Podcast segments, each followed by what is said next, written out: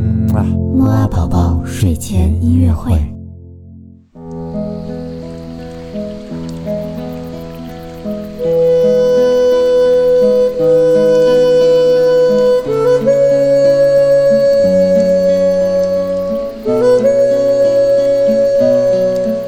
宝宝你好，我是你的兜兜哥哥。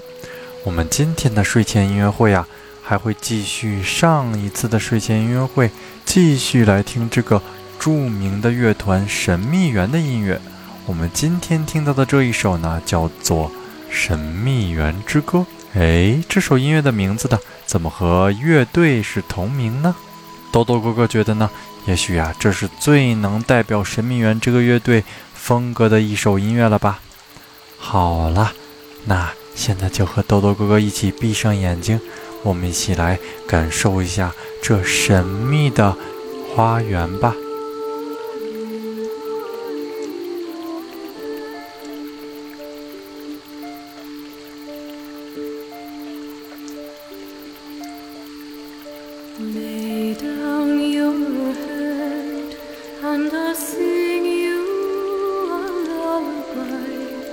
Back to